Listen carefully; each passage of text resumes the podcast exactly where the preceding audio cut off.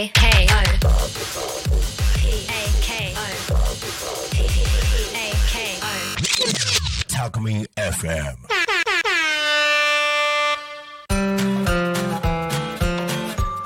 皆さんこんにちは。あ、これで収録できてますかね？大丈夫ですかね？はい、あの今日はですね、また園長、えーラジオ局には不在でございまして、自宅の方からズームで配信しております。えー今日は2024年1月31日水曜日、もう1月終わりでございますね。皆さんいかがお過ごしでしたでしょうか？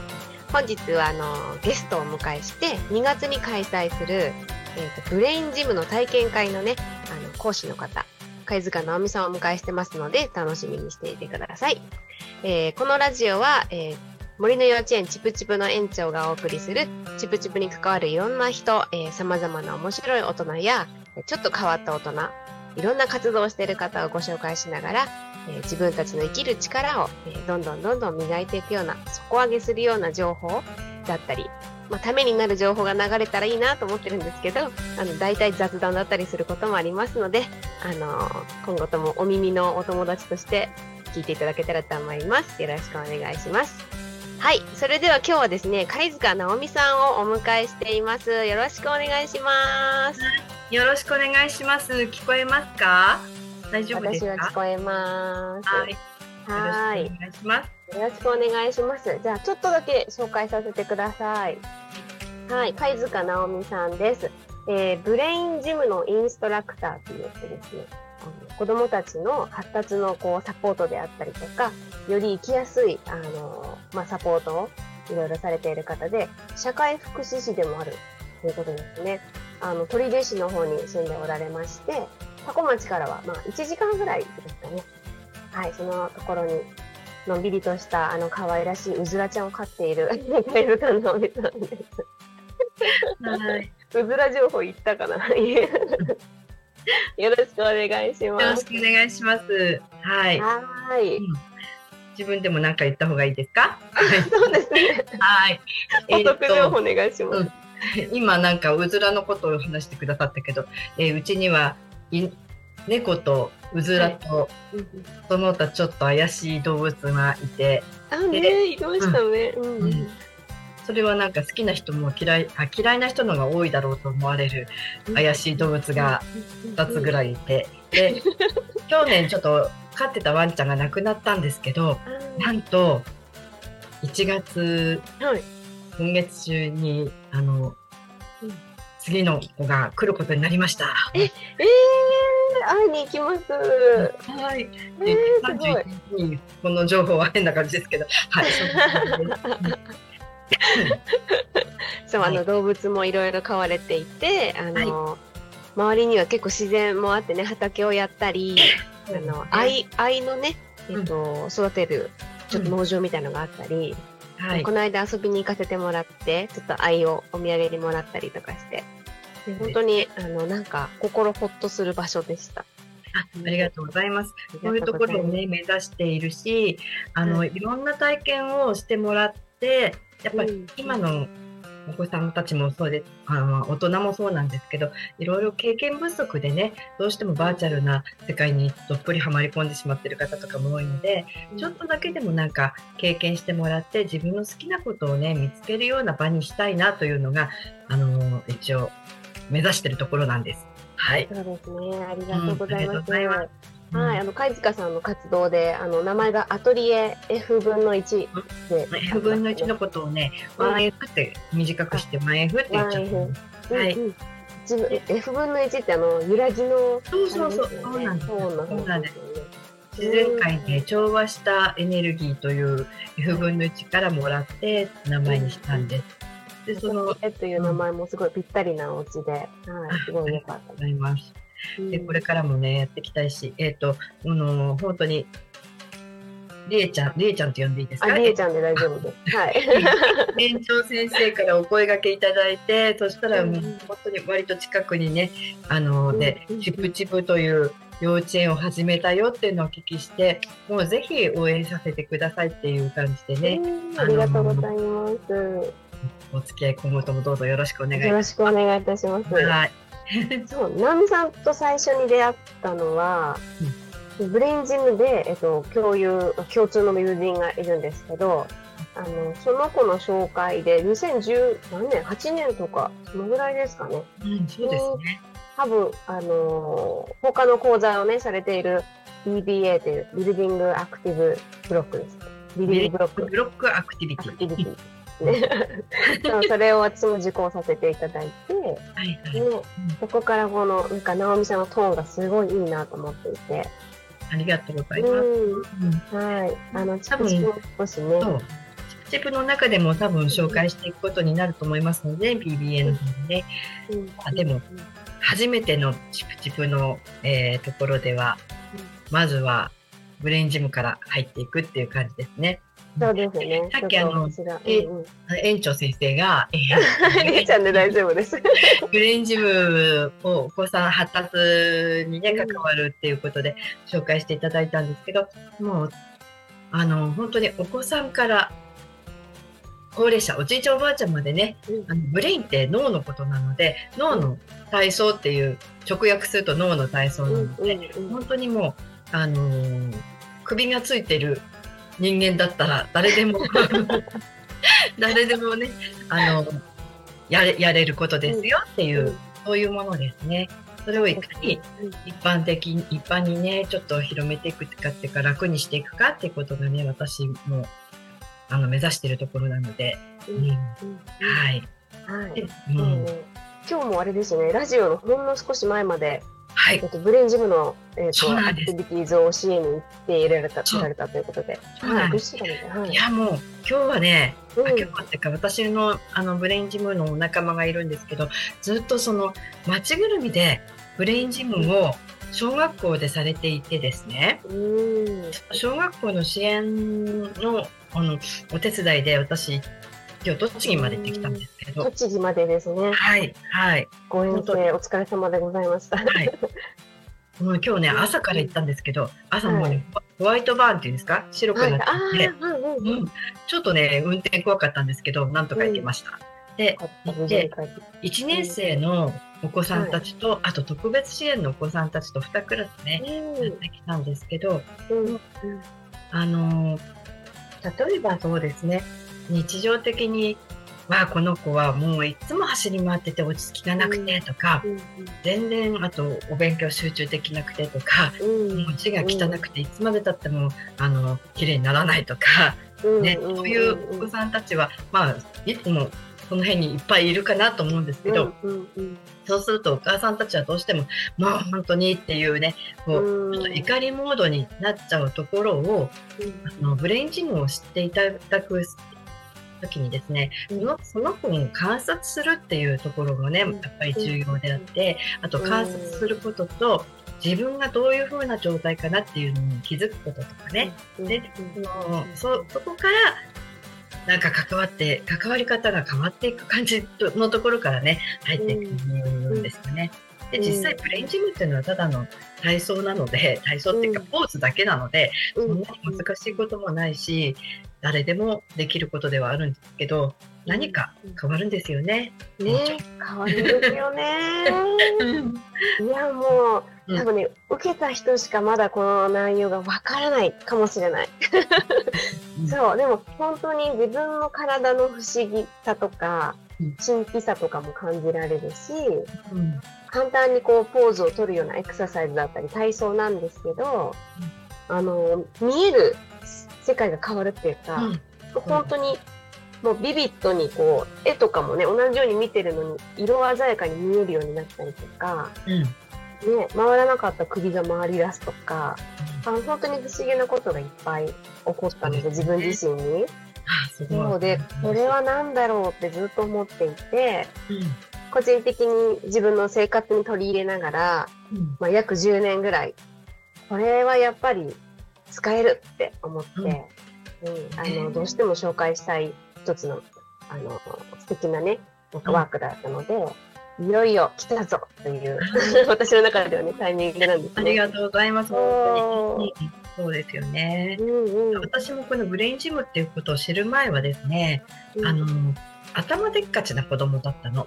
うん。頭の中で想像してあなんか怖いことが起こるとか、あのうん。心先にのことをすごい心配しちゃう子供だったりしたのでなるほど。でそのまんま固まったまま動けない子だったんですね。でも表には発しないから外からの人には何が私の中で何が起こってるか分かってないんですけど、私の中でも頭の中でぐるぐるぐるぐるしてるだけだったっていう子供だったんですがその大人になってからだけどこのブレインジムを知ったら、あ私って体を動かしたり体で表現するってことを全然してなかったじゃんってことに気づいたんですよね。うん。それが、うん、それは結局脳を動かすことであったりもするし体行動も変わるなっていうことにね自分でも気づいたところがあこれはあの本当に出会えてよかったなっていうものなんですうん。ね。うん。うん。そうですよね。うん。自分自身の変化にも驚かされたんですけど、うんあの私保育士をし,、ね、していた頃にクラスの子どもたちの発達の違いとか、うん。あのどうしてこの子は同じようにあの絵をね描くワークがあったとしても、うん。こうこうできてこうできなくなるのかとか、うなんか、できるできないでしかやっぱり判断できなかったあの、まあ、未熟な保育士だったので、いやみんなそうだと思いますよ。あのなん。かそこがすごく、うん。どうやったらこの子をもっと深く理解してサポートできるんだろうっていう思いがずっとあったのに日常に流されてね保育に流されていってサポートしきれなかったことがいっぱいあったのを思い出して、うん。あの、まあ、ブレインチーム本当に知っていたらできたこといっぱいあったなっていうのがねあの現場人間的にもすごいあるんですよ。うん。うん、子供にこう、まあ、レッテルじゃないけどある程度のこういう子っていうふうに決めつけてしまってあの日々のサポートをしてしまったりとか、まあ、この子はこんなだからって言って受け入れてるつもりだけどなんか若干あ諦めてるっていうかその自分の限界みたいなのがあったのでそのブレインジムをやることによってなんかなんだ子供って全員天才だったんじゃんっていううん素晴らしい。そう。なんかそこの気づきがすごく深かったんですね。すごい。そうそこからだんだん、あ自分にも天才性があるかもしれないっていうところになんかこう合わせ鏡みたいになっていってそうですね。で自分にも天才性があるかもしれないっていうふうにねね園長先生思ったけどそこに至る前になんかもう本当に他の子とか他の人たちとか評価とかのね比較の中で自己肯定感を育めないっていう子が多分大人もそうでしょうけどすごく多いと思うのでうん。自分の中での気づきっていうのがまあお子さん自身は難しいかもしれないけど周りの大人にねにあの視点が増えるといいかなと思います。そうですね、うん。うん。こうその子の見方の視点をね増やしていくっていうのがね、うん大事ですうん。うん。できできるかできないかで判断しちゃうとうん。もうできないって思った瞬間にもうやらないになっちゃってモチベーションもだだ下がりでうん。ここにいることさえ辛くなるっていうね。そうですね。そういうことのが多いんじゃないかなと思うのでね。うんうん。うんうんいやなんか、うん。おおぼろげな話ばっかりです。リスナーさんがわかるかなって、ね。なんかだんだん思ってきて、ね。ね。私とあの直美さんじゃずっと楽しく喋れちゃうんですけど。そうですね。本当ですね。ちょっと具体今回ねうん。そう、あのーまあ自己肯定感を上げるものの、えー、と対象として私はアートっていうのを、あのーまあ、同義語だと思っていて、アートってなんか作品を作って完成をするまでに達成するこうなんか自己肯定感っていうのがすごいあるなと思っていて。でそこに一番しっくりくる、えー、とブレインジムのワークがダブルドゥードゥルっていう、まあ、両手お絵描きですよね。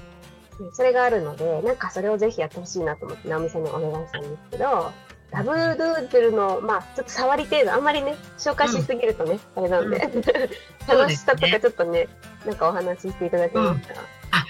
えっ、とね、まあ、ダブルドゥードゥルっていうのは、あの、英語でカタカナで書いてるとなんだかわかんないんですけど、ダブルは2で、ドゥードゥルはいたずら書きっていう意味なので、うん。両方の手を使って同時に鏡絵というかね、あの、う同じ対照的な絵を描きましょうっていう、そういうワークなんですね。あの人間って右側の体を使うと左脳が動いて、えーうん左側の体を使うと右脳が動いてっていうことになるので両方を同時に使うことで右脳左脳を刺激するっていうことになるんですね。そうすると、大人だとちょっと分かる自分で分かると思うんだけどすごい左脳的に偏ってるなって思う時って結構ないですかね。実は日本人って左脳的に偏ってる人が多いかもしれない。これはこうでなくてはならないとか、ね、あのこうしなければならないとかこうするべきとか、うん。ね、そういうふうなストレス下に追いやる人が多いんですが両方の腕で両両同時に追いかけをすることでですね右脳の普段使ってない眠っているところが少し活性化してなんか違う風になるかもしれないよっていうねそういうワークなんですよね。うん。うん。うん。まあちょっと実際やってみればうん。変わる方は思います。はいで私自身はですね私自身もともと絵を描くのがすごい好きなんですけどうん。うんこのダブルドゥードルっていう両手で描くなんてことは当然したことなかったんですが、うん。あのーその資格をいただくために講座の中で32時間描き続けたんですよね。32時間ですか？はい、4日す間ごい。4 4日間。うんうん。8時間ずつを4日間描き続けたら、うん。なんかもう4日目はちょっと今までの私じゃないっていう感じにねはいなったんですよ。えーまあその後その後しばらくやらなかったら戻ってはいますけれども でもなんか違うところに違う見え方とかになったなっていう感覚がすごくあってうん。なのでこれは頑張頑張ればって言っちゃいけんだな。楽しくやるだけで能力開発とか知らない自分の能力を引き出すことにはなるだろうなっていう、うん。うん期待を持って私は見ています。はい、そうですよね。あの、うん。そう、両手で何かをするっていうのが、まあ、うん。特別な人しかできないんじゃないかっていう思いが私もあって、うん。で、まあ、ブレインジムの講座を一度ね、いあのうん。イギリスで受けたんですけど、英語で全くわからなくて、そう、でもダブルドゥードゥルは、あの、書くだけだったので、あの、英語じゃないじゃないですか。英語脳じゃなくてね、はい。はい。自分で集中してできるから、すごいそれは楽しかったって覚えてるんですね。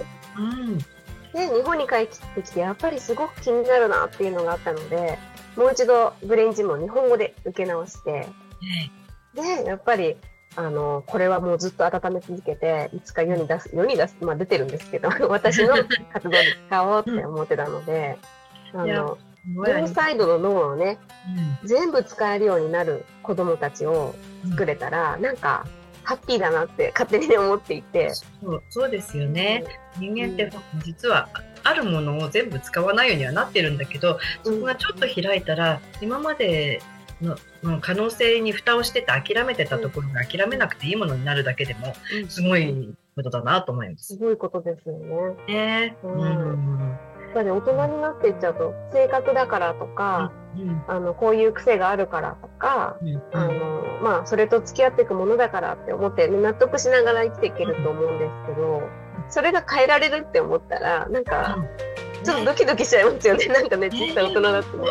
そう。うん。何歳になっても OK だっていうのがまたすごいですよね。はい、あのあれですよね。直美さんはちょっとこう高齢の方々のワークもやられてるんですよね。そうなんですよ。うん。うん、ですのでね、もうその人たちが私にも伸びしろがあったっていうことに気づいたわっていうのが、うん。うんうんうん、だったり嬉しい言葉だったりもしますね。さらにそれを見てるとね、なんかすごい嬉しいですよね、そういう姿を人の見てると。本当に本当に必要だと思っていただけるとすごくそれも楽しんでやることだと思っていただけるとねいいかなと思います。あの今度のあのチクチクではお子さんとお母さんとで総勢何人でしたっけ？一応20名枠を作ってるんですけど、大人分の、えっと、人数なので、それに子供が付随してきたらちょっと多くなるかも。ああそれは楽しみ。はい。うんうん。多分りえちゃんはうん少人数のダブルドゥードルしかやってないでしょ？そうですね。うん。大勢でやるのはねこれはすごく楽しいことがあるのですごく楽しみにしててもらいたいね、です。楽しみです。うんうんうんうん。感覚が変わるっていうことを体験できると思ううん、うんそこはじゃあお任せして、私もなんかはい一参加者になって、まあ主催って本当にいつも実際深く楽しめないんですよね。だからあ、そうですダブルドゥードルは本当にうん私も楽しむつもりで、うんあの私もね開催しそんだ。け大人数で一度にやるっていうのは久しぶりなんですよ。本当に。コロナがあったから大勢で集まったのところでも触るってことはできなかったんですよ。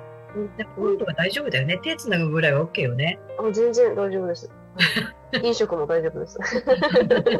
もうじゃあぜひそれですごく楽しみにしてるので、もうよろしくお願いしますはい。わあもう20分あっという間です。ちょっともう無理ですかもう一回ぐらい出てもらえたら嬉しいけど、それはまたじゃあインスタライブとかでやってもいいですはい、いいです。あの、こんな話でよかったら。か。はい、よろしくお願いします。こんなんでよかったですか？はい、あの直美さんの人となりの声のトーンが分かって、すごくあの穏やかな感じでよかったです。ありがとうございますうんはい、じゃあそれでは今日はゲストに、えーはいブレンジムインストラクター社会福祉士アトリエ 1F の主催、えー、貝塚直美さんをお迎えしました。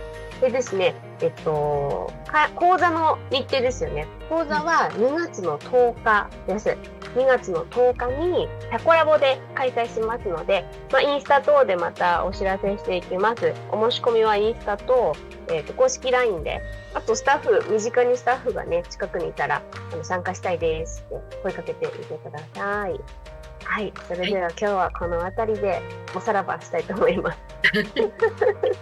では、直美さんありがとうございました。こちらこそありがとうございえーじゃあ2ました。月10日楽しみにしてます。はい、はいこちらこそ楽しみにしてます。よろしくお願いします。はい。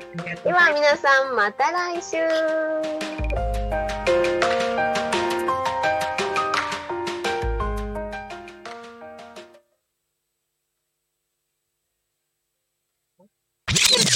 Alchemy FM.